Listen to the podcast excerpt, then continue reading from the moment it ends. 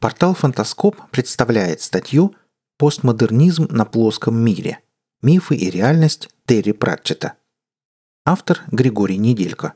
Читает Олег Шубин. Для нефантастических горизонтов.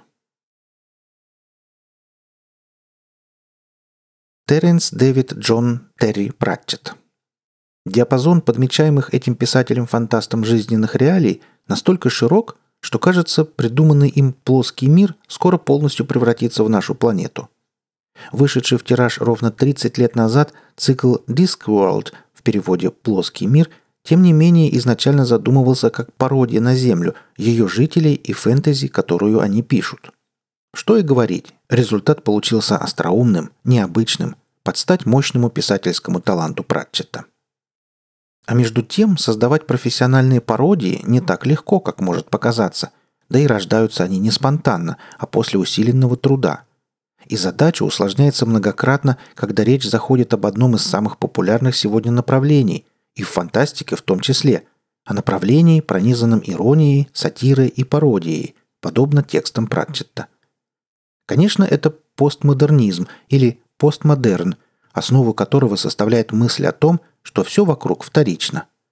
Что, впрочем, не отрицает возможности по-иному взглянуть на уже придуманное, чтобы дать ему вторую жизнь, порой более яркую и счастливую. Та же задача стоит, например, перед исполнителями кавер-версий песен. Пратчетовский стиль со всеми его фирменными приемами формировался постепенно, чем напоминает трансформирующийся от книги к книге диск, то есть плоский мир. Чтобы было проще, начнем сначала – Терри Пратчетт появился на свет 28 апреля 1948 года в Бисконсфилде, графство Бакингемшир, Великобритания. Так и не получив высшего образования, Пратчетт решил попробовать себя в журналистике. Первый рассказ он написал и опубликовал сразу же, еще подростком. История называлась «Адский бизнес». Через несколько лет из-под пера автора вышел роман «Люди ковра», который тоже напечатали без задержек – Роман получил несколько восторженных отзывов, в частности, его назвали достаточно необычным по содержанию и новым направлением в творческой фантазии. Позже, в конце 80-х, Пратчет переписал роман, как он это называет, в соавторстве с самим собой, более зрелым писателем. Следующими книгами, обозначившими переходный этап в творчестве Пратчета, стали романы «Темная сторона солнца» 1976 год и «Страта» 1981 год. Уже само название «Темной стороны» пропитано постмодернизмом с его явной аллюзией на легендарный альбом рок-группы Pink Floyd «Темная сторона Луны», вышедший тремя годами ранее. В этом романе заметнее стало тяготение Пратчета к юмористической пародийной фантастике. В «Страте» же, не самом сильном произведении, навевающем мысли о первых шагах на научно-фантастическом поприще, впервые появился диск – Точно такой же с виду, каким он предстанет в плоскомирской серии. Будет в страте упомянут бар «Порванный барабан», в переводах плоского мира «Залатанный», а также немало других реалий диска. В 1980 году Пратчета назначили ответственным за PR для Central Electricity Generating Board.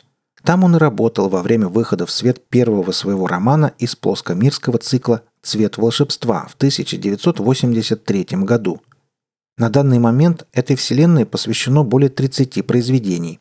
В основном это романы – художественные, научные, детские и, думается, будут и другие. Терри Пратчетт вроде бы пишет о глупых волшебниках и превратившихся в орангутанов библиотекарях, о гильдиях убийц, купцов, воров и алхимиков, о троллях, гномах и людях, живущих бок о бок в двуедином Анкморпорке – лучше-худшем городе на всем диске. Пишет он и о Клатче, Столате, Ланкре, Джилибейби. Но всмотритесь во все это, и вы увидите нашу планету такой, какой бы она стала, попав в фэнтезийный мир. Только уточним, что творчество Пратчета постоянно выходит за рамки фэнтези и прочих жанров с их канонами, однако этим доставляет удовольствие не только автору, но и читателям. Вот еще одна характерная черта постмодерна – Намеренное смешение стилей, эклектика, от греческого «эклектос» – избранный, отборный. Итак, с течением времени мир диска расширялся, набухая, подобно лежащей в земле, подпитываемой влагой семечки. Он рос, увеличивался и распускался. И этот процесс по-прежнему не прекратился. С каждым новым романом заметнее становится сходство отражения плоского мира с тем, что оно отражает – Землей. Постмодернистское зеркало наглядно демонстрирует столь знакомых нам влиятельных людей, занимающихся главным образом интригами – или умного и жестокого, но очень уставшего правителя. Или менее реальное, чем он гигантское чудовище, что лезет вверх по небоскребу. Девушка с обезьяной в руке, если что. Или рок-группу, завладевшую умами молодых и старых, похожую сразу на все знаменитые коллективы. Или прочих, прочих, прочих. В этом мире не составит труда изобразить любую сторону действительности, вывернув ее наизнанку и назвав фантастикой, а может постмодернизмом – в общем-то, не суть. Как любой писатель, который уважает себя и читателей, Терри Пратчетт – многосторонне образованный человек. Более того, образование, равно и уважение – одна из главных черт умелого и успешного автора. История и мифология диска – это лишь на четверть, если не меньше, пратчеттовская придумка. Все остальное взято из нашего мира. И говоря «мифология», мы подразумеваем в первую очередь именно древние сказания. Они Бесконечное поле, давшее столько всходов, что, наверное, все писатели до конца времен обеспечены работой. Аналогии прослеживаются легко. Обычно Пратчет привносит в свою фэнтези мифический элемент за счет легенд древних греков, римлян и египтян. Так, слепой Ио, бог всех богов, в порыве гнева мечущей молнии, существо безглазое, но обладающее десятками парящих вокруг него глаз, пародия на Зевса или Юпитера-громовержца – Шепелявому богу-крокодилу Офлеру послужило прообразом священной животной древних египтян – нильский крокодил. Богиня, имени которой никто не произносит, ибо она никогда не придет, если ее позовут – госпожа Удача, что упоминается в сказаниях разных народностей. В стародавние времена люди любили наделять вещи, явления и предметы душой. Наши предки придумывали всему покровителей, создавая те самые мифы – Землю они тоже считали живой. Кстати говоря, эта теория в определенных кругах до сих пор считается вполне реальной. Какие-то из народов представляли планету даже не сферой, сплюснутой на полюсах, а диском. Иногда плоский мир прошлого находился на спинах китов, плывущих по безбрежному океану. Порой же роль атлантов-миродержцев отводилась слонам, которые стояли на панцире морской черепахи. Просто плоский мир мир в себе и зеркало других миров. Как и положено любой постмодернистской действительности, мифический и реальный одновременно.